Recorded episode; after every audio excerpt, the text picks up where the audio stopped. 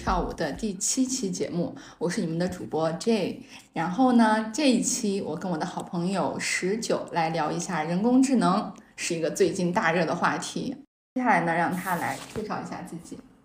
嗯哈喽，大家好，我是十九啊，非常开心能来到 J 的嗯不如跳舞来串台。然后我是一个就是呃不不能算是从从业者吧，但是我。呃，研究生呃期间还有呃工作的内容是和人工智能相关的，分享一些我的见解和观察。OK，你看从他的发言来看，他就是一个很严谨的人，我就是一个很随意的人。今天就是主打的是一个严谨和随意的结合，以及文科和理科的结合。后面呢，因为我对这个其实非常不懂的。在你整个讲的过程当中，有一些不懂的问题，我会随时提问出来，可能也替我们的一些观众，可能需要你实时的给我们解答一下哈。嗯，不敢不敢当解答，就是大家一起探讨吧。好，那人工智能，我想知道的是，就是它究竟是什么？因为我一开始觉得是不是有一个技术叫人工智能，但直到我看一本书，就是这个人工智能通识课，后来我才知道，其实它是很多个技术的结合。还是说它自己本来是一个技术？嗯，就是我来看到这个问题，我是觉我我会这样说，就是人工智能它是一系列技术的一个集合，就是它是一个呃，它是一个笼统的说法，就是它也不是一门学科，就是它底下会有呃，比如说像机器学习、深度学习这样可能更加有学术性、有体系化的这样的一个呃单独的学科，而人工智能可能是它是一种更通用的表达，能够让大家。就是在接触这个的最开始，会对它有一些嗯初初步的印象，而且这个概念已经是我觉得自从那个计算机或者嗯计算器吧，就这种就是机械发明出来之后，它就有了一种概念啊，一直延续到现在。那它具体大概主要有哪些技术？就是目前我们现在比较火的，像 G P Chat G P T 啊，就这样的一个。呃，载体它是它的发展脉络是最早是由统计学习，就是有一个数学上的概念，然后往下延展发，就是出现了一个叫统计学习的一个学科，然后这个统计学习再慢慢发展，会会呃出现了一个新的学科，名字叫机器学习。嗯然后在机器学习这个这个学科理论里里边呢，就是随着时间的发展，然后呃，就各种大牛他们对这个东西的研究。然后又诞生出来了叫深度学习的一个呃一门一就是说一门学问吧。嗯。然后我们现在就是嗯嗯那个就是大家就是爆火的这个 ChatGPT，它其实背后它的它的主要的用的技术呢，就我们呃称之为这个 NLP，就是那个自然语言处理。嗯。对对对，就是我之前研究生做的呃论文就是跟 NLP 相关的。哇，厉害！其实你刚才说它整个过程也是接下来我想问你的问题，因为对于我们文科生而言，其实这些词儿好像都很相像，但是又好像有些不一样。我就想问，比如说像你刚说的机器学习、深度学习、自然语言处理，听你刚才介绍的话，它它们好像是不同阶段发展更加成熟的一些技术，那它们之间到底有什么关系，或者各自到底是什么含义？嗯。我们这样这样说吧，就是说它不不能说是每一个阶段，呃，就是说，比如说从零到一百，可能到发展到一，我们叫它什么；发展到二叫它什么。它这个可能更多的是这样叠加，对对，它不是一个呃，就是说对阶段有一个标签，而是说，嗯，像机器学习里边的一些知识，它它可能随着呃，就是技术的更新，然后有新的。呃，就别呃，就是有新的想法，就是加到这个机器学习里边，那可能产就会产生一个新的领域，比如说呃，深度学习，深度学习就是那个 Hinton，就是一个叫做呃 Everest Hinton 的这个教授，他是在英国出生的一个叫丹加呃，在英国出生的加拿大计算机的科学家，然后一个心理学家，然后他是发明了这个类神经网络，然后同时也是。呃，反向传播和梯度算法的一个呃散度算法的发明人，然后他也是深度学习机一个深度学习的积极推动者，他就被誉为深度学习之父，就是他最早是在做机器学习领域，然后后来他他这个神经就是神经网络就是他发明的，然后我们接下来说那个呃这个 ChatGPT 它里边一个这个 ChatGPT 的。之前的董事会的一个成员叫 Ilya Sutskever，就是算是 Chat G 呃 OpenAI 的一个管技术领域的一个灵魂人物吧。嗯他的导师就是这个 Everest Hinden，然后 Everest Hinden 也是被誉为就是呃人工智能领域三巨头之一。嗯然后呢，就是我们这样说，就是像你这个神经网络技术，它就是嗯，它是可以认为就是神经网络的这样的一个呃技术，它是标志着深度学习开始逐渐的演化成一门呃可能有呃可以研究的一个领域。嗯然后你像 NLP，就是自然语言处理，它是它可以说是它有带有另外一个标签，就是它通指这些研究自然语言处理的问题。它里边也可以用到统计学习，也可以用到深度学习，也可以用到机器学习的一些技术。所以就是说，就这个领域确实有很多不同的名词来描述这个领域，但是每一个名词背后所涵盖的范围是不一样的。呃，它不是一个简单简单的呃阶段性的一个表达。是不是我刚听你的意思是说，那机器学习是最开始的，深度学习是在它的基础之上，然后自然语言处理包含前两个。嗯，就是可以这样说，就自然语言处理它使用到了前两个的一些技术。OK，明白。对那刚才呢，十九他多次提到了 ChatGPT 这个应用呢，也是在当前的人工智能领域以及科技领域非常非常火热的一个应用。那在之前，像一出深宫大戏一样的 Sam 出局又重新入局，嗯，很多人也很关注，很多人还说他是乔布斯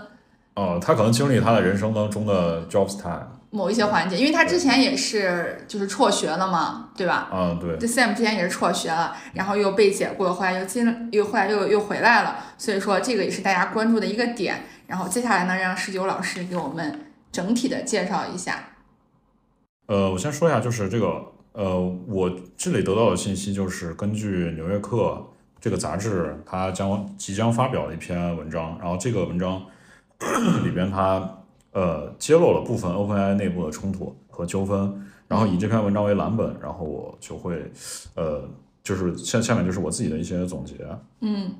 首先呢，这个事情发生在二零二三年的十一月十七号，呃，是感恩节的前一个周五。然后这个事件发生的时候，是微软 CEO 呃纳德拉在每每一周呃和微软高层高级别领导的例会中，呃突然接到了电话，然后这个 OpenAI 通知这个 Nala，，他说呃即将会宣布解雇 Sam Altman，然后此时这个距离 Sam Altman 被正式通知这个解雇，就是向公众发表这个他的声明，仅仅只剩下二十分钟的时间，嗯哼，所以说也是一个非常突发性的事件。对他自己即便可能都不知道是吗？呃，他自己肯定是知道，但是哦他也是突然被通知他要被解雇的，OK，也不是就是他不可以说这样的一个事件不是一个长期的，已经有有多轮博弈以后出现的一个过程也是突发性的事件。嗯你看，包括那个纳德拉他这种在硅谷，呃，啊，纳德拉 确实不在硅谷啊，就是嗯在这些科技圈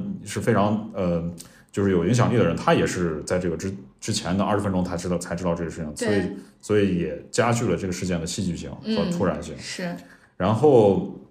我大概说一下这个奥特曼其实和董事会的关系紧张，就是大家也可以去看，就是呃之前那个 OpenAI 的董事会宣布呃开除奥特曼的时候，也是他发了一篇文章，这个文章应该不是内部备忘录吧，应该是大家都能读到，嗯。就是这篇文章上面他解释了，就是说奥他认为奥特曼是一个以非常非常严厉的措辞来说明的，就是他认为奥特曼对待董事会不是非常诚实，然后认为他是狡猾而奸诈的，就是他未向董事会公就是开诚布开呃开诚布公的呃交流其掌握的一些内容，同时呢就是在不信任投票的时候，三奥特曼的票数处于绝对的劣势，于是董事会决定将不再信任 Sam 具有具备继续领导 OpenAI 的能力，所以把他开除了。嗯哼，啊，至于为什么把他开除了，这个东西是大家非常想知道的。对呀、对到底为什么呢？那这个东西，Sam Altman 本人以及 OpenAI 的一些呃怎么说，就是其他的董事会成员一直对这个问题表达的非常的模糊。呃，至少我掌握到的信息，到目前为止还没有非常清晰的一条结论，说是奥特曼会是因为什么被解雇的，只是说我们掌握掌握到的信息，只是说有各方面的猜测。呃，我大概说两个猜测吧。就第一个猜测是，呃，冲突可能是源于 OpenAI 董事会成员这个 Helen Toner，呃，对 OpenAI 的批评。他前段时间发表了一些言论，可能认为 OpenAI 内部呃已经背离了一些最初的愿景，对，背离了初衷。然后三毛特曼是呃他在私下试图去替换掉这位董事会成员的董事会席位，然后这个事情被呃 Helen Toner 发现之后，导致他与董事会的关系出现了恶化。然后同时，呃，可能会呃，在 Simon 和其他的董事会成员交流的时候，没有好处理好这个问题，嗯，所以这可能是呃他被解雇的一个猜测，嗯，然后这个当然也没有也没有被证实，都是流言了。然后第二点呢，就是我我了解到的就是，呃，这个董事会成员中间有个名叫 D'Angelo，嗯，这名呃董事会成员他自己也有呃跟 ChatGPT 或者说跟 OpenAI 这个。呃，正在做的大模型相关的公司，嗯，也就是说，他出于一些相呃商业竞争的原因，想要罢免三毛特曼，然后通过同时他通过游说这个董事会成员，尤其是首席科学家这个 Alia s u s k o v i a 然后这个 s u s k o v i a 投了关键性的一票，导致了呃整个董事会呃发起了不信任投票，解除了塞奥特曼的职务，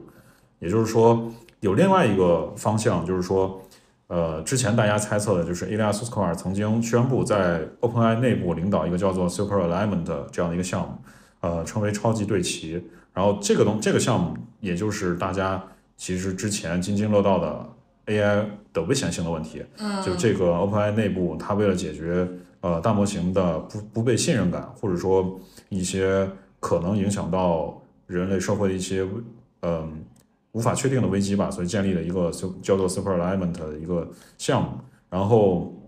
这个项目它会可能会对 OpenAI 接下来的商业化进展会造成一些影响，然后导致 Sam 不太满意啊。这这就很凸显了，就是 Sam 他可能更偏向一个商人一点，因为他是整个公司的 CEO 嘛。但是伊利亚苏斯科维尔他是 OpenAI 的首席科学家，可能一个偏商人一点，一个偏一个偏科学一点。就这样的话，对这个公司的产生了他们的意见相左，所以导致可能董事会内部出现了一些嫌隙，所以导致了呃这个三方被对被解雇。对，然后呃就这个事情发生之后，就是 Nadella 对这个事情也表示非常震惊，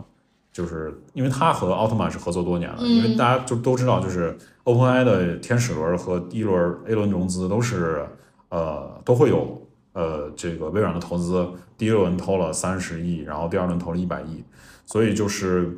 嗯，这个 Nadella 知道这个事情之后，他立刻立刻的和这个微软的首席技术官，呃，Kevin Scott 讨论了这个应对措施。嗯，啊，大家可以听啊，就是我认为这算是一个，呃，就是顶级的公关的一个，呃。一个一个一个一个案例吧，我觉得。OK，我们公关的听众注意了，开始拿起你们的小笔记。就是呃，我觉得这个很这个案例很很有可能在若干年以后，或者说很快会进入到一个教科书里边去阐释。怎么说呢？嗯，就是当时收到这个消息的时候，微软呃考虑了三个计划。第一个就是它支持临时的 CEO，就是之前那个 OpenAI 它的。呃，首席技术官叫 Marati，他来担任这个新新一轮的这个 OpenAI 的 CEO，也就是 OpenAI 董董事会提出的新的解决方案，就是让他先来担任一个临时的 CEO。那么第一个方案就是说，我们支持这个临时的 CEO，然后第二个方案是帮助奥特曼重新回到 OpenAI，然后同时让他复职，让他就是让他重重新担任 CEO 的职位。第三个呢，就是让 Open 让这个。呃，Sam Altman 来到微软，微软啊，重新建立一个 OpenAI 的团队，就是这三个计划。我有一个问题，老师，那这个微软和 OpenAI 不是竞争关系吗？它不是竞争关系，那是什么关系？你可以理解，就是 OpenAI 这个公司，它最开始制定这个公司的嗯 constitutional 呃 constitution 的时候，就是首先阐明了 OpenAI 它是不为盈利而服务的。所以它不是一个盈利项的公司，但微软肯定大家都知道，它肯定是一个商业公司。嗯，所以这两个公司不存在竞争关系，它存在一个业务上的呃，对，就是微软看好这个 OpenAI 它的技术，也通过希望它的投资来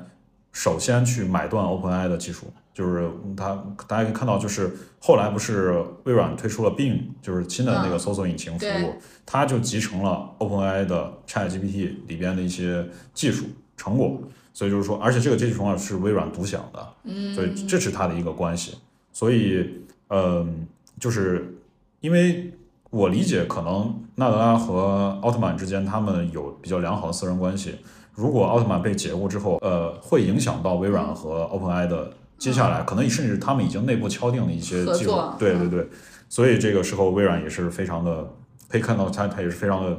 对这个事情，他必须要给出一个紧急的预案去去处理这个事情。然后我们再继续讲，就是这刚才是微软的反应嘛，嗯，然后我们再看就是 OpenAI 内部，对，让子弹飞一会儿，就是 OpenAI 内部的反应。我们可以看到，就是在宣布开除了 Sam Altman 之后，呃，OpenAI 的。首席呃，OpenAI 的总裁就是呃 Greg Brockman，嗯，他听闻了 Sam 被解雇呃被开除的几个小时之内，他就表示了辞职。他也要走。对，就是他通过表示辞，我我认为啊，他肯定是通过表示辞职。虽然他没有被解除呃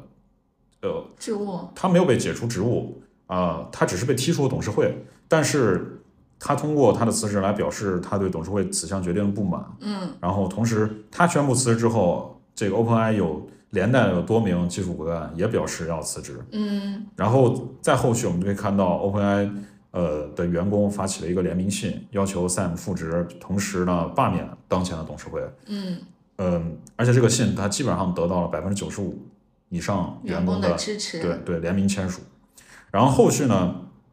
我们也看到就是呃他的临时 CEO Marathi 还有 Soskavar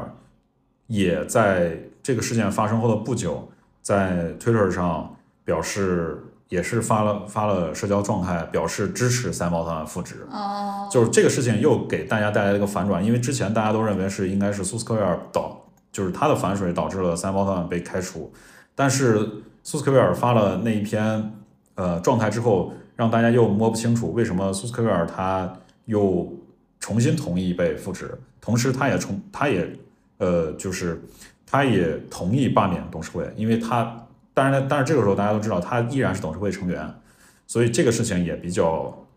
嗯，更加扑朔迷离，对对，更加扑朔迷离，也不知道他们之间发生了什么。虽然对对对，然后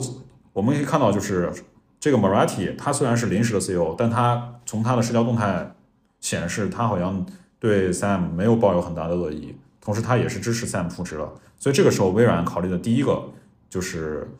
他的预案就是支持临时的 CEO Marathi，这个预案就被 pass 掉了，因为我们可以看到这个临时 CEO 也不是那么的可靠，或者说至少这场政变不是他主导的，你这时候支持他可能并不是一个更好的结果。所以微软虽然刚开始发表了一系列声明说支持 Marathi，后面又开始转变了他的态度，呃，表示可以就支持呃三毛特曼重新复职，对。然后，如果大家就是跟着这个瓜的话，可以可以呃，就是知道后面的一些呃情况，就是呃，虽然当时传出的消息是三毛他们准备回到 OpenAI 当这个重新担担任 CEO 的时候，呃，也有很多消息传出，就是呃呃，因为很多 OpenAI 的相关的高级的技术技术人员离职嘛，嗯，所以呃，这个让 OpenAI 元气大伤。然后这个时候就是也传出消息说，微软已经同意了那个 Brockman 和那个 Sam Altman 两个人继续在 OpenAI 呃在微软的内部建立一个 OpenAI 的团队。这个有点类似于之前微软收购 GitHub，嗯，就是他收购了 GitHub，但是它内部完全是保持独立运营的，嗯。然后再加上同时有随着呃 Sam 还有 Brockman 他们出来的一些 OpenAI 的技术骨干嘛，这样的话相当于给他们重新找一个。找一个地方让他们无缝切换，因为之前呃，OpenAI 他们很多业务跑在微软的那个 Azure 这样的一个云服务上面，所以切换到微软是属于是基本上是零成本。然后这样的话，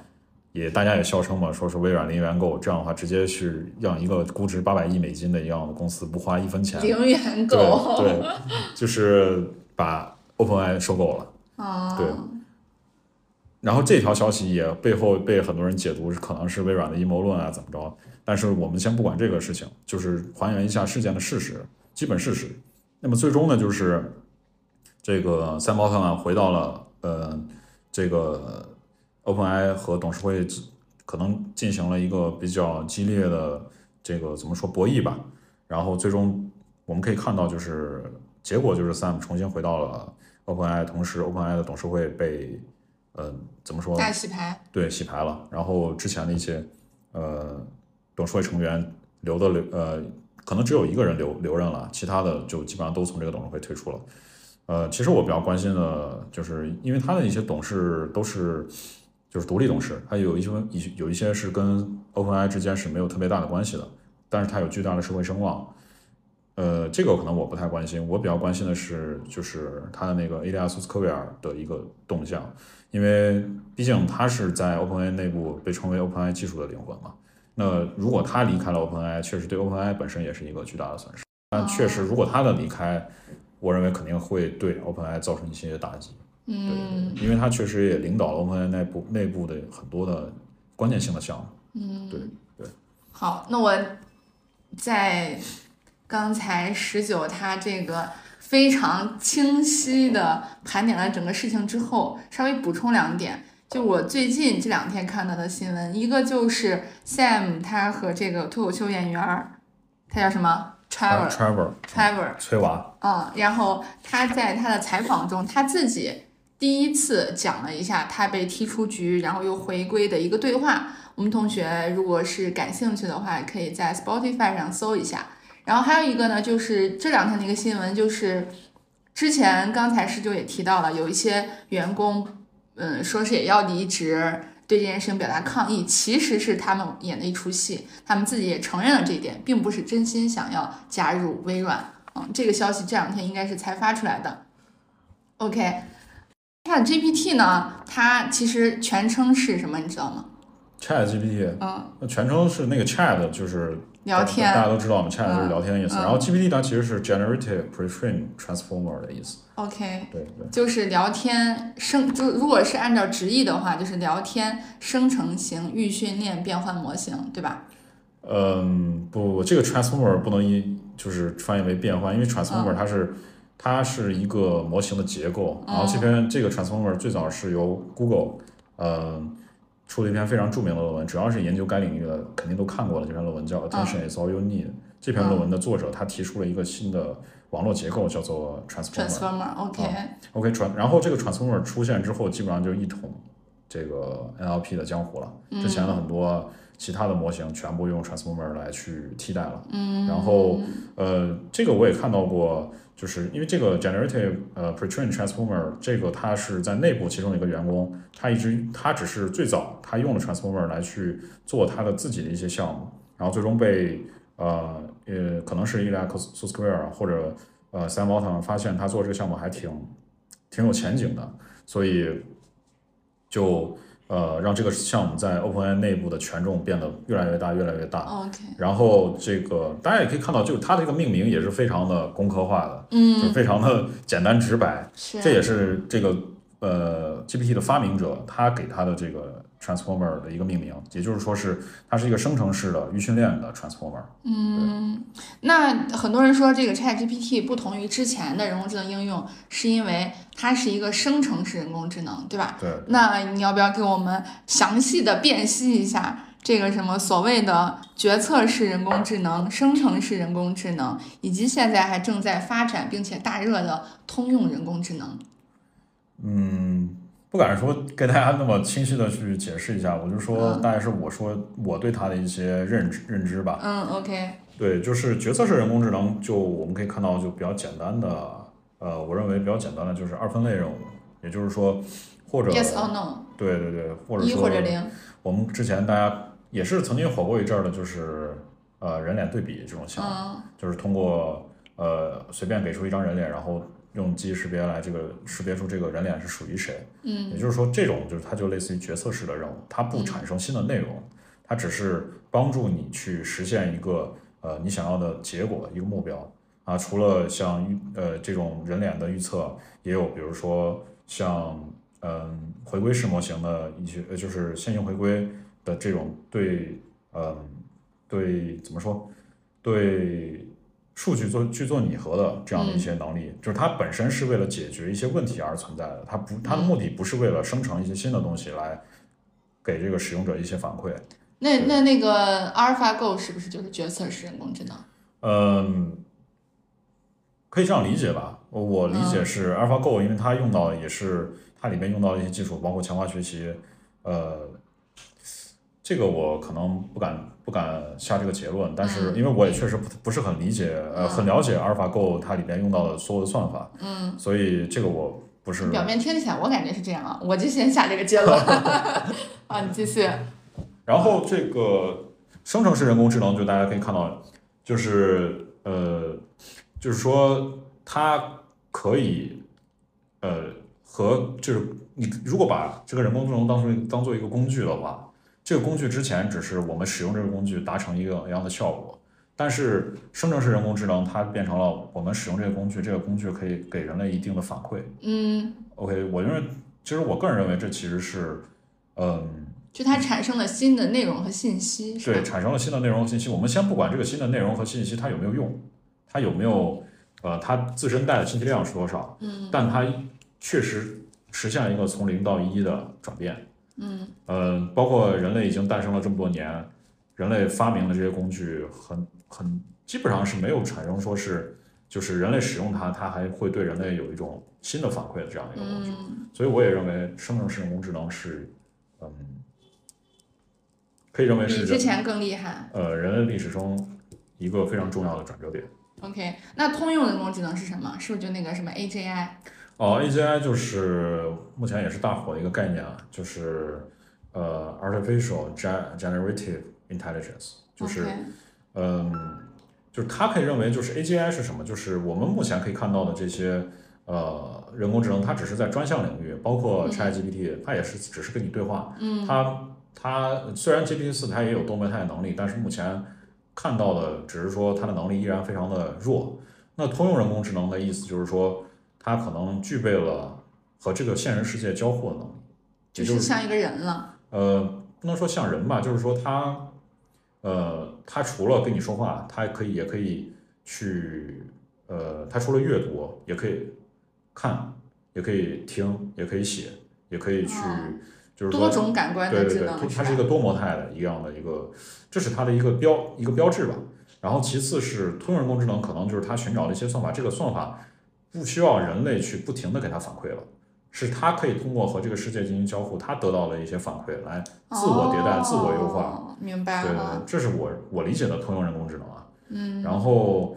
呃，你像我们现在可以看到的，就是全世界目前发展的呃最新的成果，嗯、确实就是可能会是会向 AGI 去努力，但是依然目前没有一个 AGI 的一个我们说就是说它是一个它就是应该沿这条道路去努力，就是嗯，我们依然还处于一个探索的摸着石头过河的阶对段。对对对。那就大概跟大家讲一下这个 ChatGPT 是怎么样一个训练的。怎么变得这么智能的？对，因为当然我我我我肯定嗯先也要做这方面的工作，所以嗯对他有一定了解啊，不敢把话说太满。啊，OK，就是就是以我的工作经验，就是发现就是可能这个理论大家都知道，但是你在实践的过程中会遇到各种各样的问题。就是为什么 OpenAI 比其他的这个企业牛逼的理的原因，为什么？不是在于他可能是只有有些知识只有他知道，其他企业不知道，而是他的愿景比较伟大。而是他可能他解决这个问题的人的能力非常强。就是就是他遇到的问题，其他企业也遇到了，但是其他企业可能没有办法这个问题解决掉，他能解决掉，所以这就导致了他比较厉害。也就是说，那他解决问那个问题的能力更强，是因为他有更优秀的人吗？对，哦，OK，所以你看，这个时候人变成人还是多么重要，对不对？啊，所以机器还是不能取代人。对啊，OK，那你讲一下 GPT 是怎么训练的吧？嗯，GPT 的训练主要是分为这几个过程吧。第一个是预训练，然后第二个是呃，你看它那个名字里就带有 pre-trained 嘛，Yeah，对，pre-trained 就是这是一个基本上让 GPT 耗时百分之九十九的一个训练过程，就是它的预训练过程。嗯然后第二个就是它的有监督微调，就是 supervised fine tuning。然后第三个就是呃，也是这个是 OpenAI 他们相当于是独家发布的一个技术了，就是这个技术全称叫做呃基于人类反馈的强化学习。嗯，就是哎，前段时间，今年年初的那个，我们中国上映的那个科幻电影叫《流浪地球二》，嗯里边不是 Moss 说了一句话，叫做“人在回路”的学习嘛？哦，这个东西就有点类似于这个呃，基于人类反馈的人工智能，哦，或者基于人类反控的强化学习。然后我把这三个展开讲讲吧，就是预训练，就是很多人都觉得这个 GPT 它是一个无就是无所不知、兼容并包的模型，但它并不知道 GPT 它是如何实现这样的能力的。就是它其实我们可以把它打成最微小的原子去看，嗯就是说也没有啥神秘的，就是 GPT 它这个作为它本身作为一个语言模型，它做的最重要的工作是什么呢？是什么呢？文字接龙，哦，也就是说，它每说一句话，它下一个字接什么，这是这个模型要进行计算的。哦，它不是完整的想出一句话，它而是说是一个字一个字一个字的去想，就是人类的说话是什么样的，可能和他说话方式不一样。就是说，哦，它是怎么训练的？就是说，呃，这也是为什么，因为我也搞过 CV，我也我也搞过 NLP，CV 是啥？就是 computer vision，就是哦计算机视觉。为什么就是 NLP 它的发展速度远超 CV 呢？或者说嗯 CV 现在遇到瓶颈了，是因为 NLP 就是人类自然语言，人类的语言本质上已经对这个世界做出一定的抽象了，对呀，对对对，很大一部分工作人类已经做过了。嗯。但是，嗯，CV 没有，就是 CV 你依然要拍一张图片告诉他这是啥，但是人类的自然语言就是一句话后边那个字接到前面那个字，后面那个字为什么要接前面那个字？这个就是语言的语法，它背后是蕴含着原因的，嗯所以它本质上，其实我这儿有一本书，这本书就可以喂给 ChatGPT 进行训练，嗯但是我有很多图像，那个我还要对图像进行标注，我要告诉他这个图像是啥，这是一个很大一部分的人力要去做的事情。但是对于语言模型来说，就不需要这样做，就是我可以随便爬取维基百科的内容，我可以随便爬取嗯那个你高数的内容，然后喂给它进行训练。嗯，因为它后边的那个字就是前面那个字的，呃，怎么说就是答案，你可以这样说，他就他就这样看，认为看待就是，嗯，你给我三个字，那最后一个字接啥？那最后一个字就是这三前面三个字的答案。嗯，当然，关联性，对，当然你，嗯，前面三个字它后面可能有无数种接的方法，那它有的有的字它的概率就高，有的字的概率就低，也就是说，呃，就这也是为什么这是它的生成式的原因了，就是啊你每次问它的时候，它给你生成的回答都不一样。它为啥不一样呢？就是因为它每次在计算的过程中，它会随机采样，就是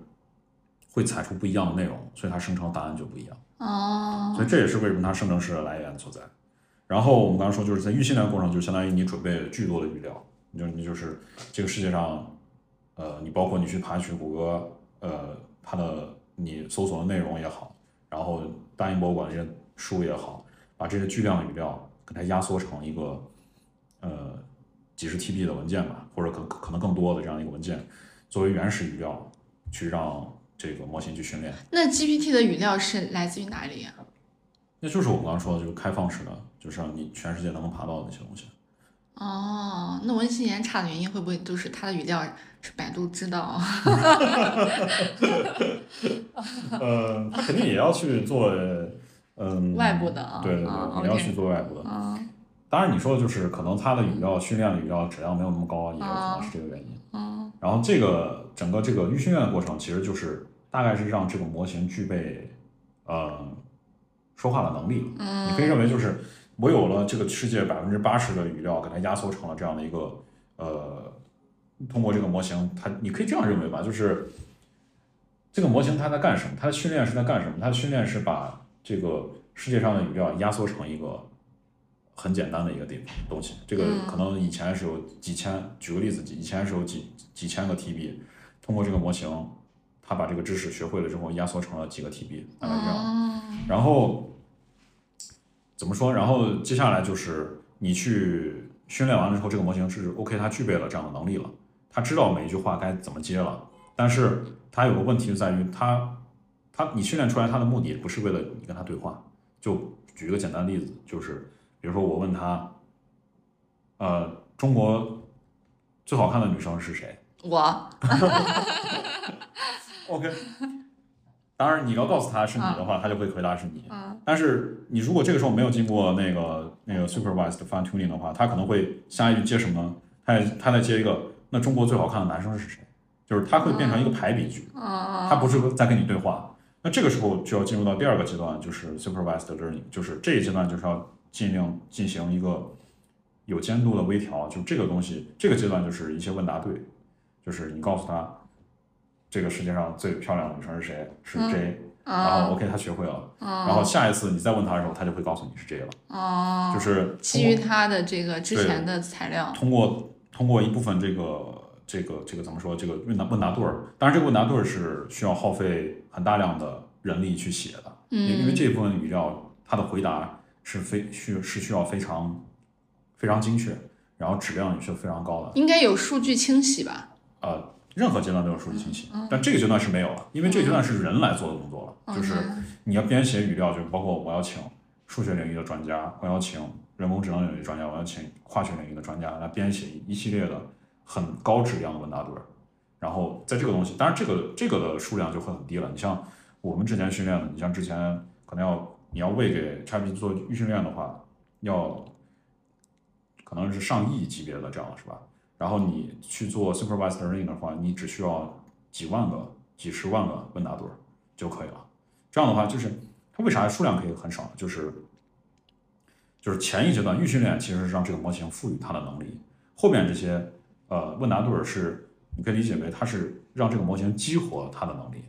就是我现在要跟它对话了，所以我需要写了这么多问答对儿喂给模型之后，这个模型它就知道了你要你的目的是要跟它对话，是要有而且进行有意义的对话。嗯所以这个时候就把它的能力激活出来了。然后第三个阶段就是要做一些呃，就是强化学习。这个强化学习是在做什么呢？就是它在跟人类进行对齐，因为哦因为你知道，就是你在互联网上爬下语料，它有很多样的问题，就你刚说的隐私问题，嗯甚至包括种族歧视，嗯是吧？一些激进的观点。那至少在这个阶段，我们需要让它去符合我们人类最基本的普世的价值观，就是不要歧视性别，不要歧视人种。嗯 OK，你这样的情况下，你去训练一个新的这个奖励模型。这个奖励模型不是说是这个模型吐出来以后，你人为给它一个奖励，而是说，比如说你先让 GPT 给你生成四句话，你会问他一个谁，你比如说问他这个中国最好看的女生是谁，嗯。然后他可能回答有告诉你中国最好看女生是 J，嗯。有告诉你中国最好看女生是刘亦菲，然后有告诉你中国最好看的男生是谁，嗯。然后等等这些句子，你会，然后你看，哎，我觉得那个 J 的答案应该是最好的，嗯。我就把这答案排到第一位。很，聪明，嗯。然后再把刘亦菲的答案排到第二位，啊 然后这样的话，他他是不是你它有个顺序关系了？它能通过这个顺序关系给你不同答案有个权重哦。啊，然后通过这样东西，他就去训练，一般是四个四局，然后你你你不是两两之间都会有对比嘛，然后就是 C 四二，然后这样的话就会有六种组合方式，然后训送到里面去训练它这个奖励模型。C 四二四乘三除以二，你数学不错，我本科 可是理工科。可以可以可以。啊然后这样这样的话，它这个这个奖励模型就训练好了。然后奖励模型训练好了之后，就相当于这个奖励模型可以替代你人工去知道哪句话是对的，哪句话是错的，或者说人类更偏好于哪句话。OK，OK，然后再让这个时候 GPT 去不停的产生句子，然后送给这个 Reward Model，它来去评判哪句话是好，哪句话不好，嗯，然后去反过来激励这个 re 嗯激励你这个呃就是 supervised model 之后，不停的再去让它生成的话更符合人类的偏好，这是第三个阶段，嗯。就是第一阶段预训练，然后第二阶段是呃就是 supervised fine tuning，然后第三阶段就是强化学习 RLHF，就是基于人类的反馈的强化学习。这样的话这个模型就训练好了。哦，我们刚才说的这个，嗯，这个这个伊利亚苏斯科维尔他领导的那个叫做 Super Alignment，就超级对齐这个项目，它其实就是为了解决让这个模型不停的跟人之间训练是有差异化的，就是它的，因为你永远不可能知道你喂给进你喂进它的数据是啥样的，就是说你只能去清洗它，但是因为它数据太海量了，没有人能把这数据全看完，嗯所以你为了后续让这个模型变得不那么失脱离你的控制，那你就需要进行跟它对齐。对齐是需要很大成本的，这个也被在这个领域也被称为对齐税。嗯，它是一种税然后其实整个训练模型它最贵的地方就是预训练是最贵的，然后因为大部分的钱是购买 GPU 的钱，然后电费、嗯，算力嘛，然后第二部分就是对齐的时候，这部分钱是挺贵的，然后这个时候你的模型训练出来了，这个时候就是训练出来的这样的 GPT 就可以商用了，就可以你包括呃，你比如说我这个企业需要有医疗的，那你就把医疗的一些知识训训练进去，然后再包括你还有可能，哎，我这个医院我有一些商业机密，我不能让其他医院知道，是吧？嗯我也不能公公布给大众。那好，你这个私有的数据就作为一个私有的数据库挂在你这个 GPT 外边，然后把它进把它所有的知识向量化，这个相当于就是你刚说那个数据库，它是一个向量化的数据库。然后这个时候你就告诉 GPT，当他知道患者问某些问题的时候，这个医院只有我这个医院才懂的治疗方法，它可以在这样的一个私有的数据库里边去检索出来，然后再反馈给这样的呃就是患者，就这样的就大概这样的就形成了一个 GPT 的一个商业的产业。那按你这样说的话，那是不是越有钱的公司，它制作出来的这个模型就更智能？你可以这样理解。嗯，那小公司就没必要做了。是啊，你现在就是有了这个 OpenAI 之后，发布了这个 GPT 之后，小公司死了一大片儿，因为他们永远不可能达到像微软这个级别的投资能力，一投投一百亿的这样的美金的这样的支持。你包括塞姆奥特曼前段时间去沙特那边，就是沙特主权基金嗯谈的要求是给他投资一千亿美金。那你一千亿美金是个什么样的概念？就是不可能有小公司去这样做了。这就以后可以认为，就是这种大模型只有巨就是只有商业巨头的游戏了，就是小公司就没有了。不过现在好像国内做这个模型的还挺多的。大模型它是跟通用人工智能之间有什么关系？还是说大模型是为了训练前面几种人工智能？还是说大模型等于通用人工智能？嗯，大模型只是呃，我认为大模型只是大语言模型的一个简简，就是说缩缩写，或者说嗯、大语言模型。对，它是一个简略性的称呼。嗯啊，大大语言模型它其实就指的是参数量非常大的一个呃神经网络。数据库。呃，不不，它不是数据库，它是一个神经网络。嗯呃，对，它这个跟 AGI 没有关系，就是说 AGI 可能是通过大语言模型来去实现的，嗯或者说它只是呃 AGI 的一个呃模块儿，一个组成部分。嗯但是真正的 AGI 肯定是由多个模块儿组成的。对嗯，明白。还想请十九再给我们再介绍一下你刚才说的那个超级对齐，可以吗？就是硅谷有一个人做了一档播客，然后请到了呃 OpenAI 的呃一个技术算是技术大拿吧，他叫贾雷科，然后他提到的就是说他和伊利亚苏科瓦尔两个人共同领导一个叫做 Super Alignment 的一个团队，这个团队是用于去研究，这个团队大概是三十到一百个人，然后投入在未来五年之内投入 OpenAI 百分之二十的算力资源，嗯去搞这个事情。然后这个我为什么觉得这个超级对齐这个事情比较重要呢？嗯就是因为它很有可能是 AGI 道路上的一个一个方向，嗯就是通向通向 AGI，因为因为就是怎么说呢，就是我们现在的喂给模型上的数据，呃呃，OK，我们现在就是一个一个接着说吧，就是嗯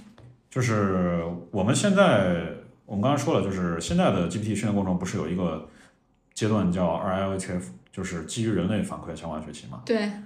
它的过程还需要还是需要用到人，对不对？对，就是人还是一个，就是你请到什么样的人嗯，是一个重要的介入因素。是一个很重要的因素。第二个是人他也会出错，对不对？嗯，对啊、他这是一个很大部分成本。嗯，那么 s u p e r l a m 他做什么呢？就是他他是想做是他的想法是训练一个跟人有大概水平能力的一样的一个程序，自动对齐程序，就这样的一个程序帮助人类让大模型进行对齐。就现在是相当于人为的让它进行对齐，对不对？嗯但他的想法就是很简单粗暴，就是我训练一个跟人类似的一个智能体，然后这个智能体帮助替代人类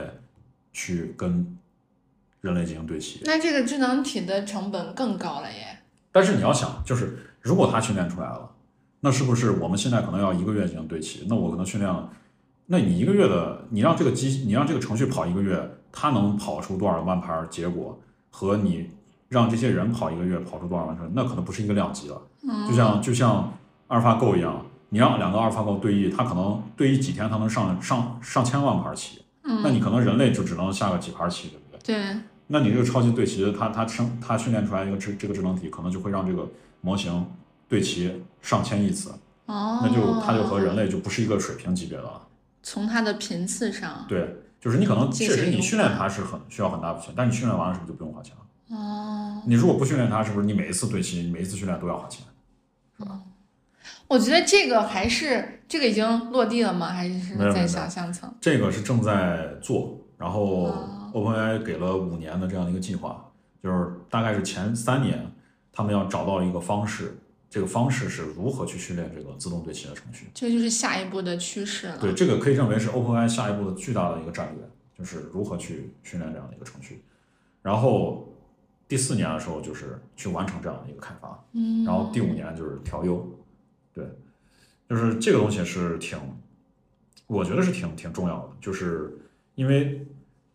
它可以认为就是它可以解放人类在整个 AI 的训练过程中。嗯，就是你人类可能现在人类达到的这样的一个条件，包括智力也好、脑力也好、体力也好，嗯现在已经是 GPT 四这个阶段了。OK，你训练一个自动对齐程序，可能这个 GPT 它又迎来飞跃了。大概是这样嗯，这样是不是我们国内的差距就更大了呀？被你发现了，对吧？这样听起来好像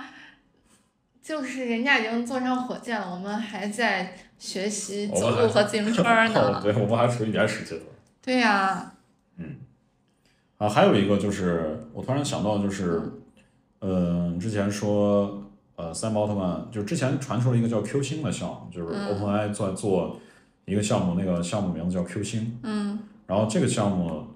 它是在做什么呢？就是有一种传言嗯，是在说，这个项目是在使用 AI 生成的数据来训练 AI。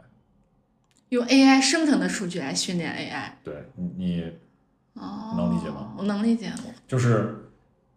，OK，我们目前来说，可能人类自从人类有智能以来，嗯产生知识到现在可能也就几千年时间，是吧？嗯，那积累下的数据，很有可能在未来的两三年之内就用完了。嗯，那用完之后怎么发展？那不能说我的这个，你说这个项目是从什么时候开始的？那我就不知道了，我不是 OpenAI 的人了，我也不知道。但是这有他意思，是把这个数据用完了之后，然后纵用他之前生成的数据再去生成新的数据。就是你你现在数据都是这个世界上的一个，你可以认为这个数据就是他用的数据，就是我们人类积累了几千年积累下来的数据。他上次开会不就是二零二一年四月前吗？是吧呃，你说啥？OpenAI 开会，四四，他发布那个四点零什么的，可能就是今年呃去去年吧，啊、去年应该是。他就是反正把他那个训练的时间不是提前了吗？嗯，然后也就是说，那他截止到那个时间点的话，之前的数据它都已经用完了，是吗？也不算用完吧，就是现在还没有用完，就是现在目前可能一个比较大的共识，或者说比较通用的共识是，人类目前积累的数据可能还能再用三到五年，哦就是三到五年之后就用完了。那用完了之后，这个技术还要往前发展怎么办？那有一个想法就是用 AI 生成的技术生成的数据作为新的数据，再喂给 AI 进行训练，就是这个 Q 星项目有可能就是这样的一个这样的一个发展路径发展路径，并且很有可能出现了一些意想不到的新的跨越性的成就，导类似于这个就不知道了。导，你听我说嘛，嗯然后导致三胞胎案被解职了。为什么呢？就是因为三胞胎案可能向董事会隐瞒了这个项目它的一些成就，就有传言说现在的这个，有传言说现在这个项目就是，呃，基本上诞生了一个叫大概是小学生水平的一个 AGI，哦，就是有这样的一个说法。嗯哼，当然这个也是传言，就是没有办法去验验证嗯就是我想说，就是除了那个 Super Element 之外，就是可能再往以后的发展，就会变成了我们当我们的人类数据被消化完了之后，机器用来训练机器的数据也是机器产生的。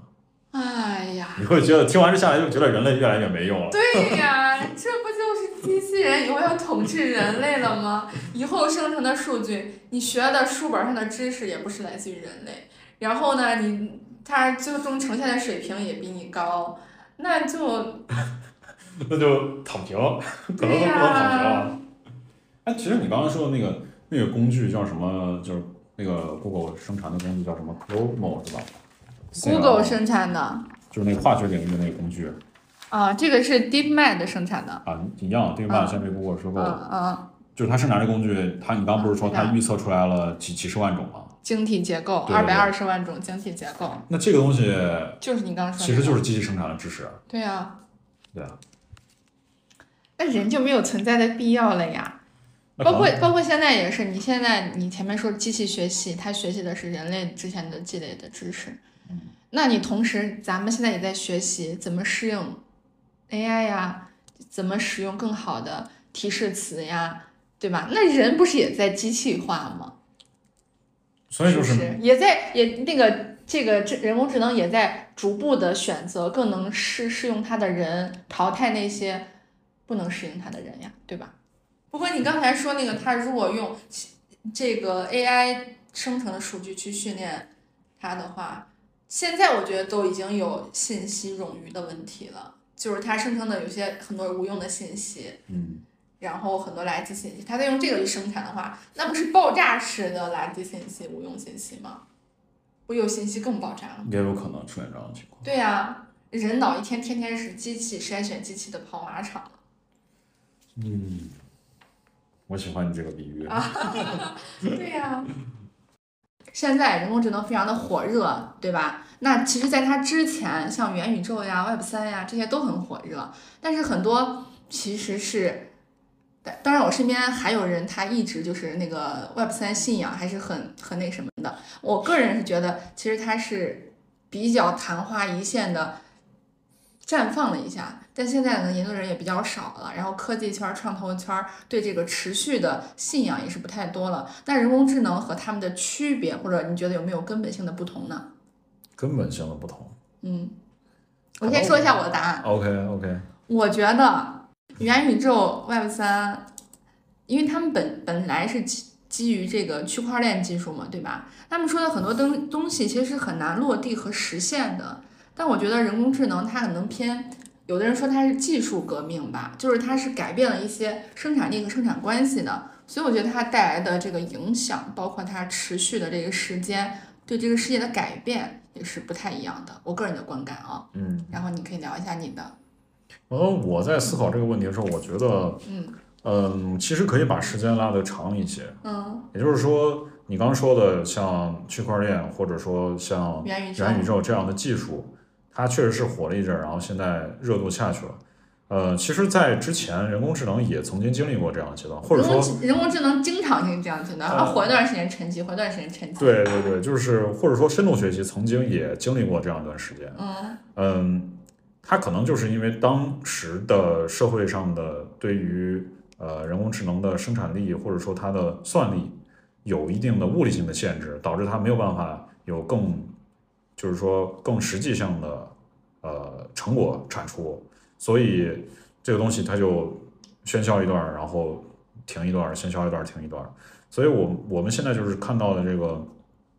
呃，像元宇宙啊这种就，也许就只是它现在确实没有办法落地，嗯，然后它更多的是偏概念性质的，对，对。然后那可能它现在我们只是建立了一个类似于一个骨架，嗯随着我们时间的发展，包括算力啊，包括等等这样的发展，可能在下一个阶段，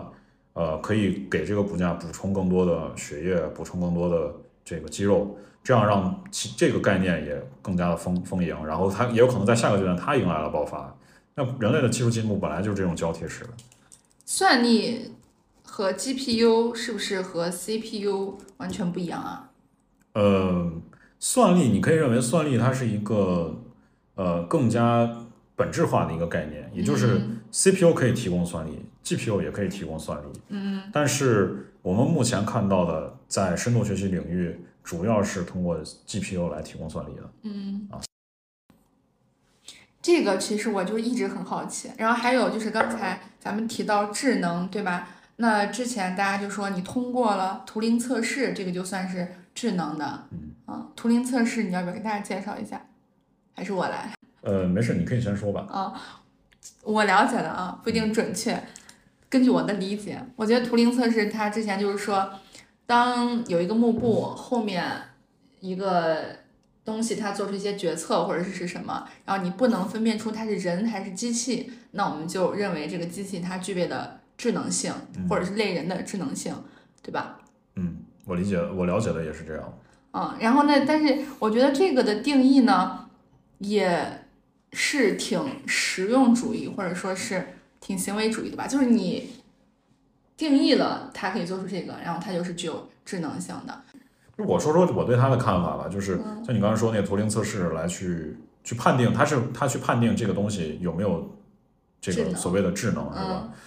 呃，可能在我看来，这个东西它更多的像是描述，因为它没有给出智能定义，它只是通过一种描述性的概念，让大家理解到，啊，我可以通过这条坎儿，它就叫智能了。对呀、但是本质上，它没有向大家描述智能是什么。是啊，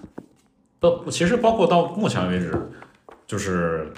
也很难给出一个很精确的定义，什么是智能。这个这个东西，它和它的人工智能和意识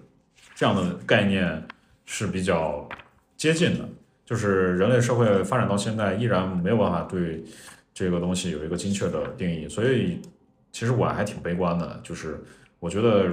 很多人现在都去畅想，真正人类发明了这样的一个有具有意识的 AI，因为大家可以看到嘛，就是呃，其实最抓眼球的新闻就是说，这个 AI 现在有意识了，这个 AI 现在它嗯、具备具备情感了，就怎么着，就这个肯定是最抓眼球的。嗯但是，但是你仔细去想这个东西，就是人类到目前都没有办法去去搞清楚什么是意识，搞清楚是什么智能。那他会怎么？他会那他就能发明这样的东西吗？对哦我我对这个东西持比较谨慎的态度。在我我哼，我这个就是有点那个什么什么之问的那个感觉。呃，就至少我认为，就是在人类没有完全搞懂什么是意识、什么是智慧、什么是嗯、智能的这样的前提下，很难让人类人造的东西就具备这样的属性。OK，接下来我就要打开我的这本书了，就是我开开头也提到了这个人工智能通识课，这个作者皮埃罗斯加鲁菲，他之前写了一本书叫《智能的本质》，啊，然后包括在刚才提到的这本书里面，他也提到了对智能的定义，他也说的像你刚才说的是一样的，就是他说智能究竟是什么？问问一千个心理学家，你可能会得到一千个定义。就是每个人对它的定义是不一样的。然后比如说像约翰麦卡锡将人工智能定义为制造智能机器的科学和工程，这个是他的定义。作者他说他给人工智能的定义是，嗯，人工智能不是自动化，也不是好莱坞科幻片中出现的，而是介于两者之间的。是不是玄之又玄了？这个对，然后他说，呃，重复的工重复的任务并不需要人工智能，如果它是重复的，一个算法就可以实现。也就是说，他觉得人工智能的这个至少不局限于做这种重复性的任务，这是他给的定义。包括他还提到，他最终呢也没有对这两个词的本身的定义给予定义，他只是说。最终，他说人工智能是四大类技术的总称，你懂我意思不？就他没有解释人工和智能，他只是说它是四大类技术的总称：计算机、视觉、自然语言处理，然后推理以及自我学习。嗯，这是他给的。嗯，我觉得这个也是更深的概念了。咱们俩就先聊到这儿吧。但有的人说，现在国内的发展和人家的发展就像战国和哪个朝代，反正总之就是说差距特别特别远。你觉得是真的吗？就是国内的这个人工智能的发展和国外的发展差距真的那么大吗？嗯，可能在我看来确实挺大，就是我也挺悲观的。嗯，我们可以看到，就是你经常读这个领域的论文，你可以看到很多这个领域论文，它的作者里边都有中国人，那这是我比较欣慰的一点，就是说可能在这个领域积极的投身研究。对对，中国这中国还确实我们有很多人才在这个领域去去做这个研究，但是你可以看到，就是国内现在最强，但其实你你也看吧，就是百度在这十年之间做的这个文心一言和嗯 GPT 之间的对比，嗯，就能深深的感觉到无力感。所以你觉得它差距到底有多大？嗯，这个差距没有办法量化的给出，但是至少让我觉得，我比较悲观一点是，我觉得就是可能在这个领域，中国的投入已经非常巨大了，就不管是百度也好，腾讯也好，或者阿里也好，这些公司。但是比较让我悲观一点就在于，就是这些公司可能让我更多的觉得他们可能他们的眼界还是有点低，就是说他们想更快的达到变现。对，更快，他可能更遵循商业规律，而不是说是遵循这个科学发展的规律。就毕竟，呃，在 GPT 没有出来之前，没有人知道 GPT 可以做到这样的能力，因为它一开始只是一个小众的测试产品，就爆火了。就可以大家知道，就是 GPT 一和 GPT 二其实很早之前就已经发布了，嗯但是 GPT 一和 GPT 二它所展现出来的这个能力，呃，其实说老实话，在 NLP 这个领域也就就一般，然后，但是 GPT 三到 GPT 四就会呈呈现一个非常大的一个飞跃，那这个你就可以看出，就是你在研究这个领域和和可能跟商业领域不一样的点就在于，就是 Sam Altman 呢，他非常的他很有信心，他持续性的对这个东西投入，然后最后得到了巨大的回报。很有可能在中国的很多公司，老板你做了 GPT 一，做了 GPT 二，发现没有什么回报之后，这个项目就砍掉了，那你永远不可能出现一个中国的 GPT。所以我的悲观的点是在于这一点，我觉得可能企业家需要更多的嗯坚持，或者说在这个点有更多的信仰吧。啊，不过我觉得我的观点跟你有点不太一样。我觉得首先是整个环境就不太一样，因为在国外有很多这种小众的 APP 也活得很好呀，就是也有一些他的忠实粉丝的用户啊什么的。但是我觉得像中国、美国可能有一些相似吧，就要么就爆火，要么就惨淡收场，就不存在一个说小众持续的这种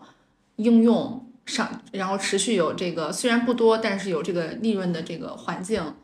然后还有一点，我是觉得，那在这个国内，那你人总要吃饭的呀，那你老板有信仰，那员工不可能一直跟着你，对吧？吃了上顿没下顿，我觉得这个也是没有办法避免的一个问题。或者他在前期规划的时候，他就想清楚哪一些是现金流产品，哪一些是信仰坚持型一度走到黑产品。嗯，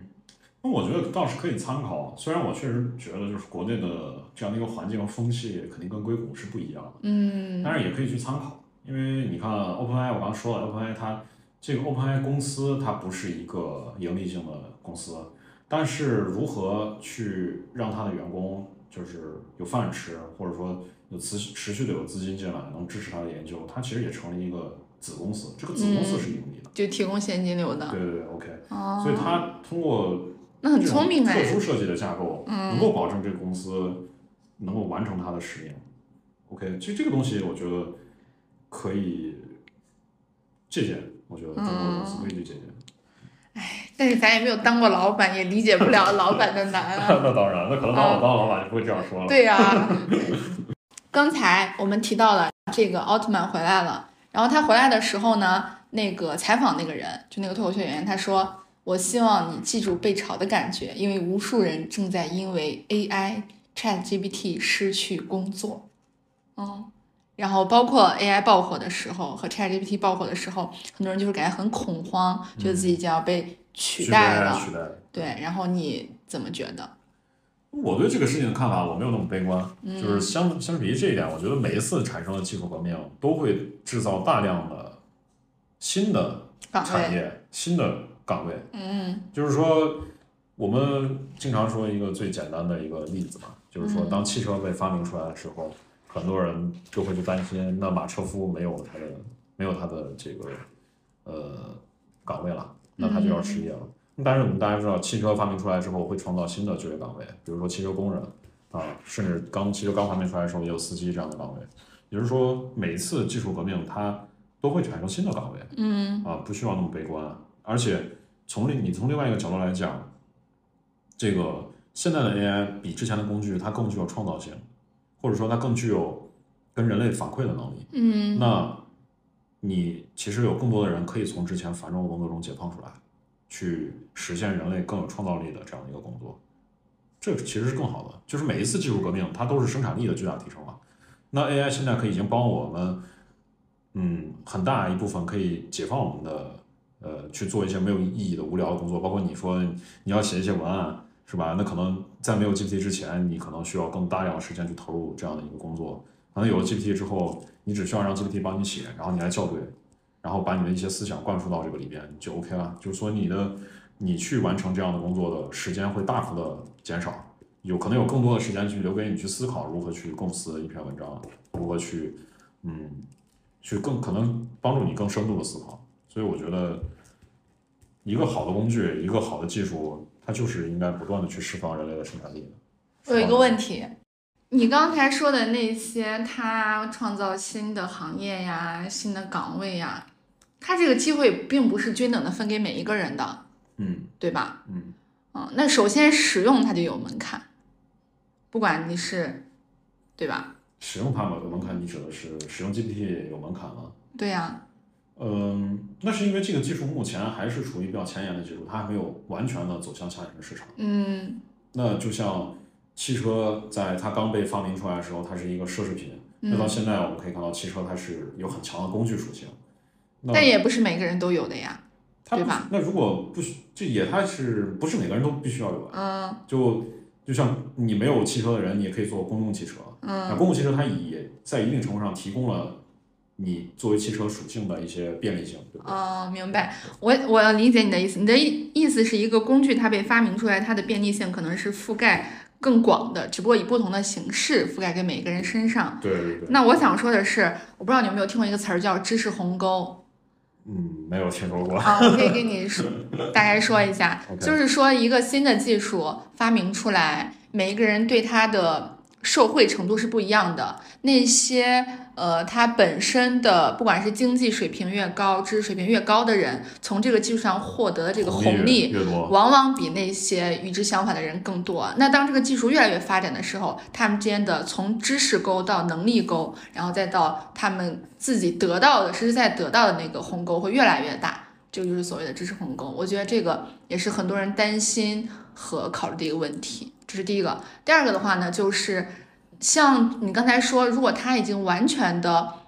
渗透到我们工作当中了，对吧？那咱们现在已经是成年人了，而且是受过基本的一些素质教育的成年人了，你在使用这个。那对于一些可能呃更年轻一些的人，学生或者是更小一些的初中学生，那他们在一开始接触到这么智能的设备，比他们聪明很多的设备的话，这样子日复一日下来的话，他会不会变蠢？因为你看，计算机发明出来，人就不用口算心算了，对不对？那你这个现在这么万能的机器发展出来，你看它一些从一开始可以直接到达结果的时候，中间的路就不用走了，会变蠢呢？你觉得？我先去说一说我对你第二个问题的看法，嗯就是，呃，就像你刚刚举的那个例子，就是当计算器被发明出来的时候，没有人会去去学习如何更快的计算了。对啊、但是你反过来想，如果有了计算器，你还有必要去学习更快速的计算吗？就没有必要了。你可以用计算器来达到相同的目的。啊，这个相当于就是计算器的出现会导致这个社会的分工越来越细化，可能将来会有一部分人他专门研究这个计算器如何去迭代，如让这个计算器的效果变得更好，速度更快。嗯那这些人可能是掌握了这部分知识的，那嗯另一部分人他就可以不需要掌握这部分知识，他同样有就要就是只要有了这个计算机，他就有这样的能力了。那这一部分人肯定是更多的人，对不对？对就是研究的人是更少的人。对，以前你研究他的人，OK，这些人可能知道他是如何快速计算的，嗯但是你要让他们再去，这些人毕竟他只是少部分的人，你让他们去参与可能更多具有创造性的工作的时候，其实一个是对他们自身的负担较大，第二个是呃，他们可能也没有那么多的精力去做更多的覆盖性的工作。嗯，那你有了这个工具之后，就相当于更多的人他去做呃有这个门槛的工作之后，这门槛降低了。嗯，我明白你的意思是，它最终达到的结果是一样的嘛，对吧？最终就是每个人，有的人用心口算，有的人用计算器，最终都算出来了题。但是问题是，ChatGPT 人工智能它并不是一个像一个计算器这么简单的事情呀，它包括了比如说逻辑推理吧、自身素质的养成吧、知识的各个方面吧。那如果他们中间都没有的话，直接到达结果的话，我觉得这个如果是一个初中生、高中生，他一开始就能通过一些设备输入一些工具，呃，输入一些关键词，就得到他想要的结果。那中间的很多链路没有的话，我感觉他会变蠢。嗯，但是我觉得它就可能就得要促进促成这个教育的可能这个内容就要变了。可能这个计算机思维这个脑高度发达，然后另另一部分脑急剧萎缩。就是我可能我可能我在你说的这个问题，我也想到了，就是嗯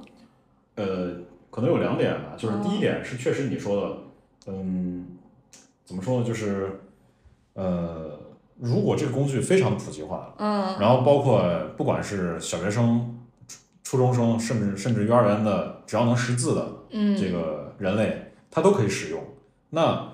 会导致一个问题，就是大家所接收到的信息的来源变得极为单一。嗯，对呀、就是说你干个什么事情，好像都是猜，就是你不管是中国人还是美国人，他小时候可能他问一个问题都是 ChatGPT 给他回答，嗯所以给他灌输的知识都是一样的，所以导致人类的文化多样性会被消解掉。这确变得扁平了。对，这确实是一个问题，是要被视重视的对对。然后，当然我不可能对这个问题有答案了，啊只是我也是观察到会有这样的问题。对，呃，那你刚刚说的第一个问题是啥来着？知识鸿 我刚刚说第一个啊，是知识鸿沟是吧？。对，嗯，那这个东西我觉得更多的可能会偏向于这个啊，我我我我就是可能我沿着你这个说啊，就是、嗯呃，那可能就是人类的教育就可能会要教育的内容就要发生变化，就像以前呃中国古代是吧，这个教小孩都要背四书五经啥的，那现在可能很少人背了。你想要知道某一句话，OK，你在网上一查就能查到。那以后可能的小孩他也不需要去背这些古诗词了，那他只需要去呃，如果他不知道哪一句古诗词的话，他查就可以了。但是可能我们的教育需要转变成你去死记硬背这些古诗词，而转变成你去如何的更灵活的去呃去怎么说去对这些古诗古诗词本身的释义有它的每个人独到性的见解。当然，这只是一个我我不举了一个成熟的例子对嗯不成熟的想法，嗯就是他他的那个教育的方式、教育的方向要转变了。对你，包括你像那个数学计算是吧？那可能以前人他要学怎么速算，那其实我觉得，如果当然，我觉得属于一些基本的知识肯定是要教的，就是你像什么乘法表肯定是嗯那个口诀表肯定是要背的，嗯。但是呃，有了这样的工具之后，可能你呃更多的是去让呃脑力劳动者他更多的接管一些呃说白了就是机器没有目前办法没有做到的工作，就是它可以帮你更快的计算，它可以帮你更快的去验证你的想法，但是他没有办法提出想法，嗯或者说他没有办法，就是说一还媲美人类的这种思思维的这种活跃的多样性。那这那可能就是我们以后的教育方式就要慢慢往这个方向去靠拢。嗯，你的意思是从这种公共性的、通识型的教育上去改变？对对对，嗯，明白。我觉得你还是挺乐观的。我我的想法跟你不太一样，我觉得就是，其实教育的差距最终根本不是通识性的差距，就是个体和阶层的差距。那知识鸿沟其实是我们这个专业上的一个名词看来我那档播客的改名好起来了。对，它就是其实就是对技术发展是否会造成两极分化更严重啊，一言以蔽之，可能就是这样的一个。哦我大概理解嗯你的意思，就是说，嗯，当掌握更多资源的人，他会掌握更先进的技术越来越嗯多的资源，然后嗯可能掌握更低资源的人，他没有办法获得更好的这样的一个对，从认知沟到了能力沟，然后到最终得到的这个东西也不一样。但人类社会不永永远都是这个样子。嗯确实。对。OK，那其实咱们刚才其实刚才聊那个，就是我接下来想聊的这个，就是所谓的这个技术善论、技术恶论和技术中性论，技术中性论是吧？哦那我肯定是坚定的技术中性论的支持者。就是技术只是工具，对对对，它哦只是工具。当然，善和恶是基于人怎么来用。但但是我是基于就是说，嗯，基于就是人类目前发展到目前的一些知识来来给出这样的一个结论。嗯那我刚刚也一直在强调说，呃，GPT 它和其前一期工具的本质上的区别就在于它会创造东西，以前的工具是不会创造东西的。那这个东西很有可能带来一个结果，就是说，如果以后有中国的 GPT，有美国的 GPT，有朝鲜的 GPT，反正朝鲜啊啊，OK 对啊，就是可能这个不同的 GPT 给人带来的这个结果是不一样的。嗯，也就是说，呃，可能某一个 GPT 它比较开放，它会给你带来多元性的结果；有的 GPT 就比较单一，它只会给你带来呃，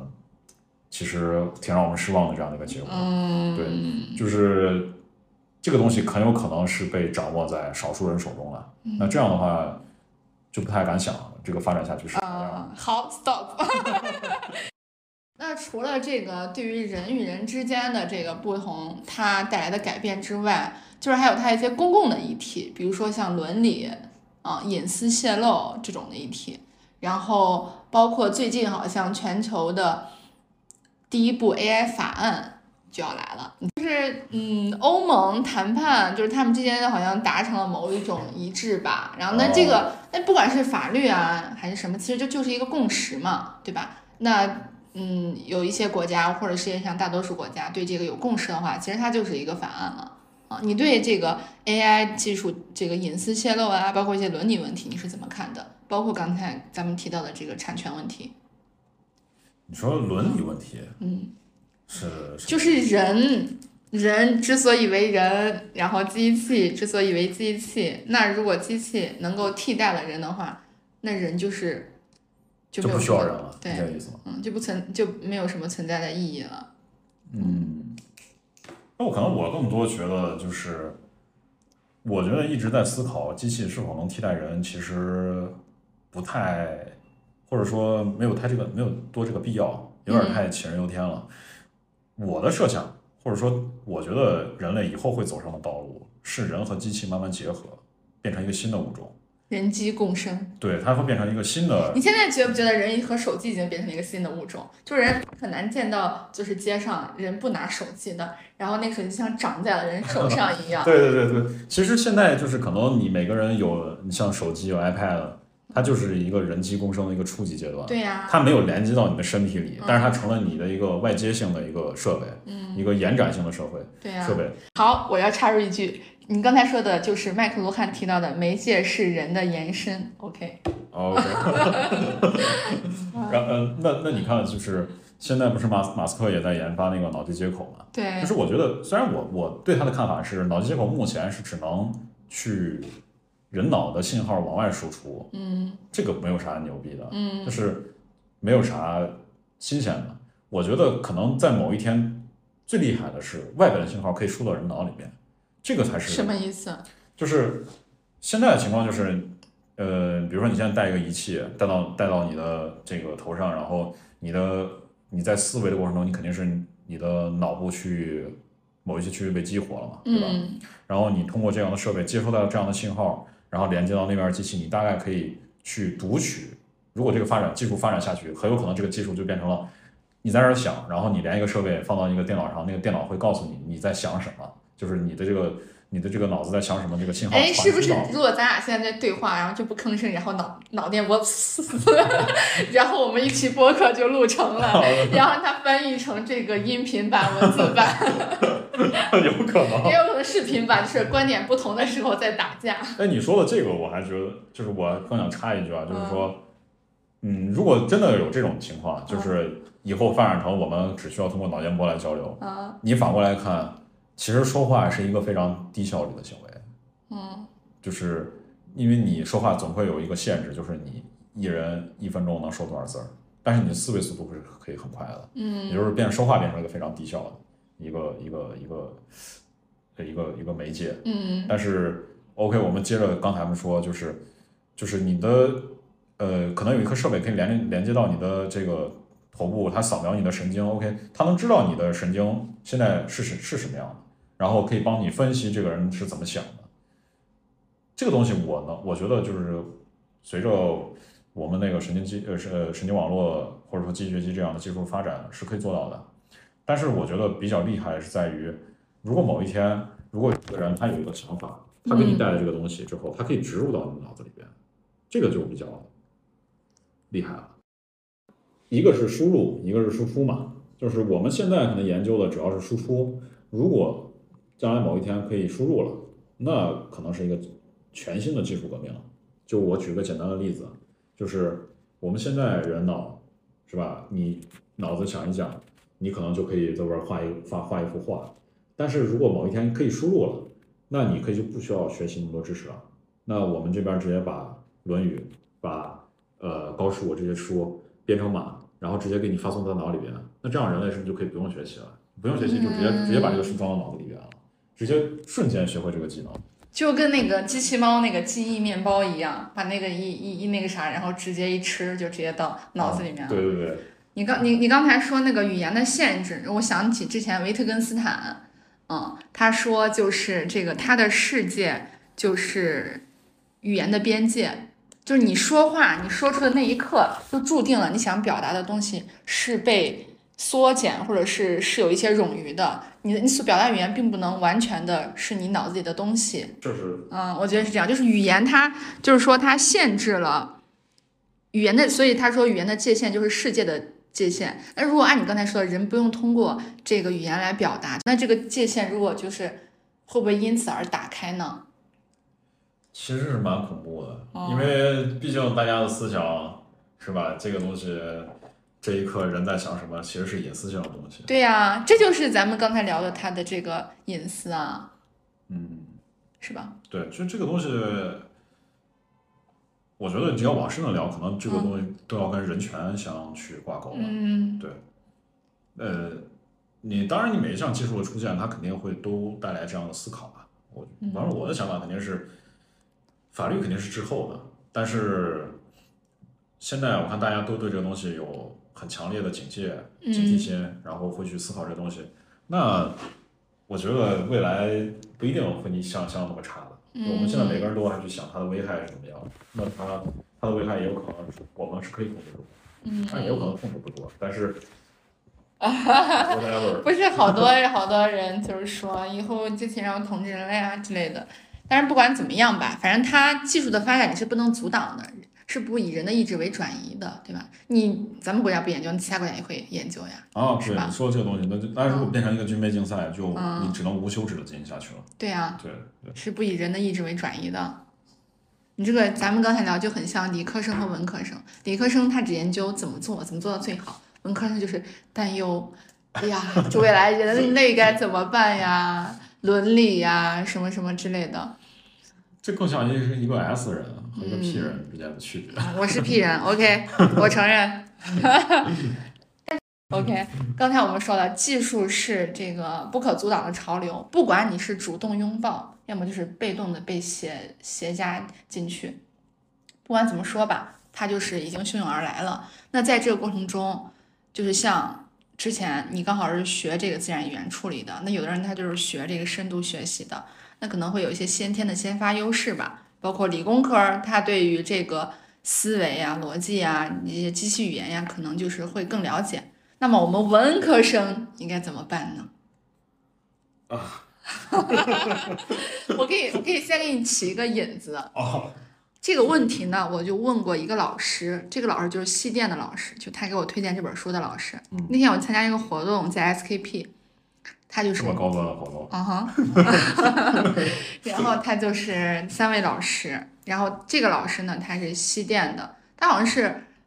本科和研究生，一个是本科是理科，研究生是文科，然后博士好像也是文科。然后哦，我就问他，我就说，这个就是刚才咱们的问题啊，问说，然后文科生该怎么办呢？他就说，他给我的答案是，嗯，一个技术的发展呢，就是理理科就相当于它发展的这个一匹野马，然后文科呢就是类似于这个缰绳或者上面骑的这个人。因为时间太久了，我大概只能以我的想我的记忆来加一些我的理解啊。总之就是鸟之两翼，车之两轮吧。然后就是一个是它向前发展技术性、工具性，一个就是人文性的思考啊。所以说，他说文科生在这一方面也是能够提供一些他们的学科优势。当然，我也是这样认为的。就我觉得他那个观点，就是我觉得不要把它就是简单简单的去。去给他一分框到所谓什么理科文科，嗯，就是说可能呃理科或者工科这样，它就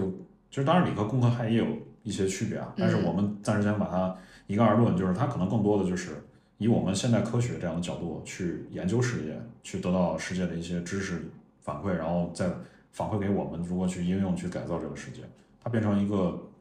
呃一个工具去人和这个世界交互的一个很高效率的工具，然后。你刚刚说的文科呢，就是其实就是一些人文的思想，就是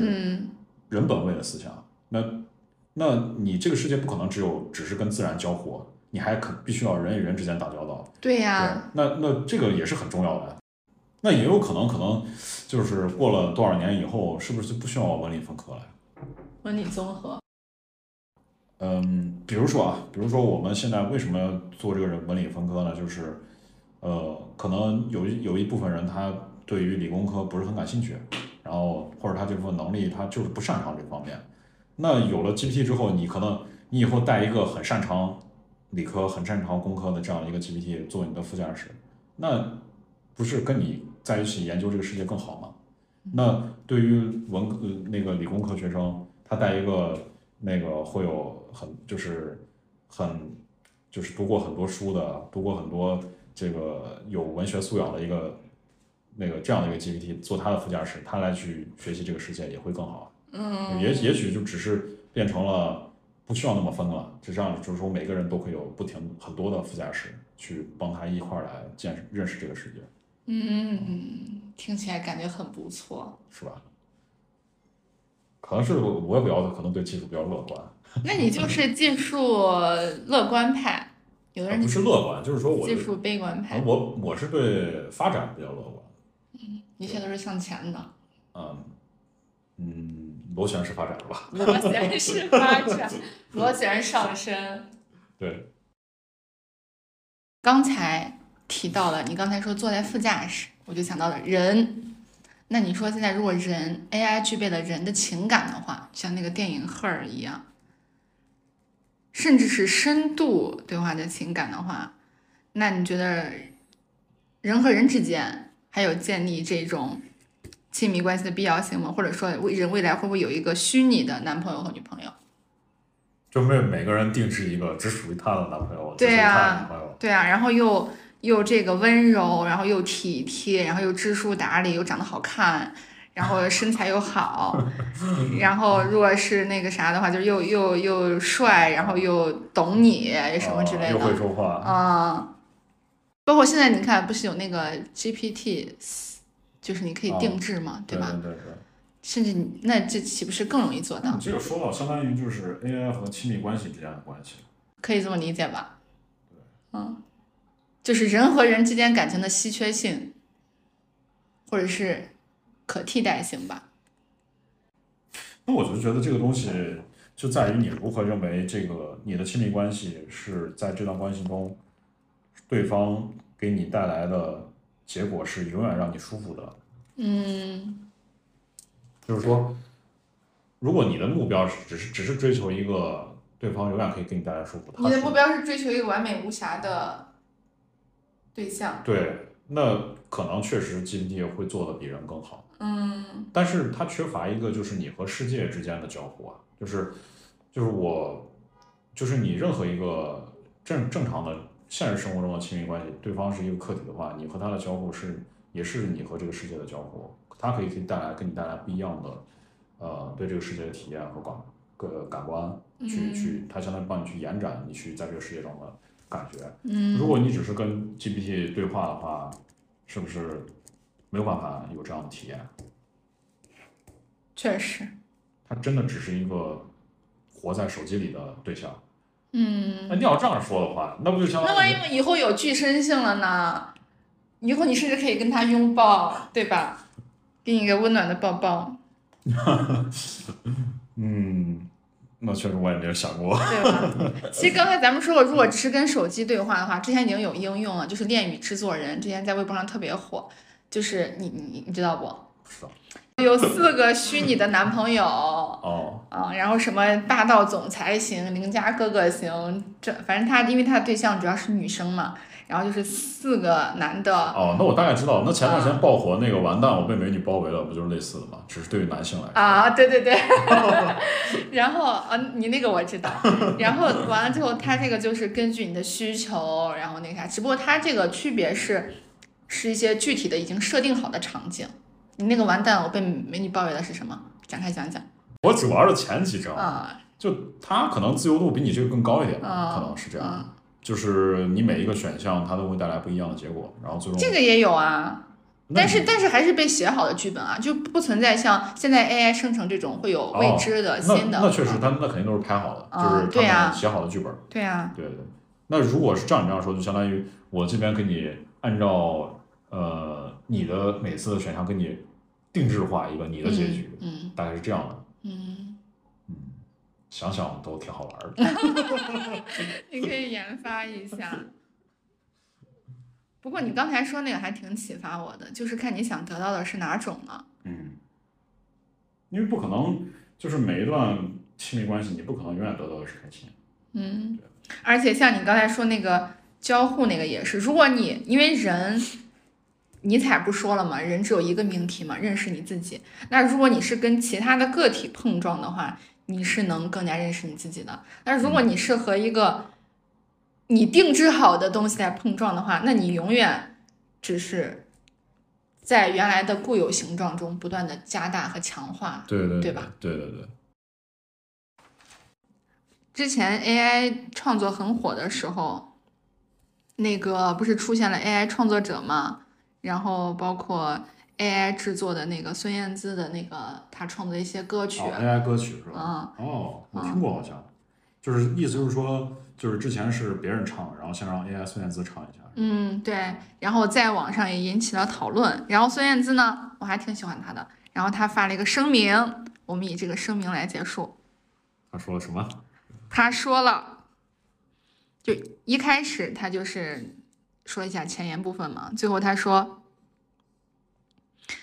在这无边无际的存在之海中，凡事皆有可能，凡事皆无所谓。我认为思想纯净，做自己已然足够。非常有哲学化色彩啊。对，我觉得这也是人面对 AI 浪潮来袭的一个态度吧。至少技术肯定会带来人类社会的发展，那技术也会对人已经有的存在的一些认知产生冲击。嗯，啊，那么对于我们普通人而言，将要怎么应对，或者说怎么在这个乱世中发现自己身处的意义，可能就是需要像孙燕姿一样的智慧。没错。OK，那我们今天的节目就到这里，让我们下期再见，到你拜拜。成为我最闪亮的星星，我依然愿意借给你我的光，都射给你，直到你那灿烂的光芒，轻轻地挂在遥远的天上。当你沉浸。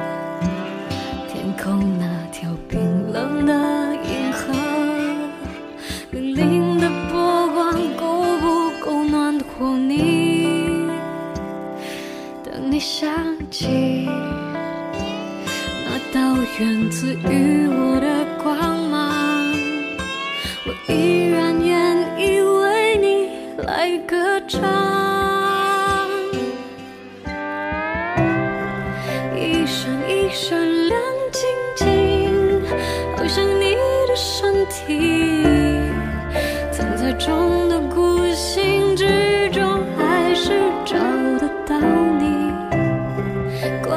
天上繁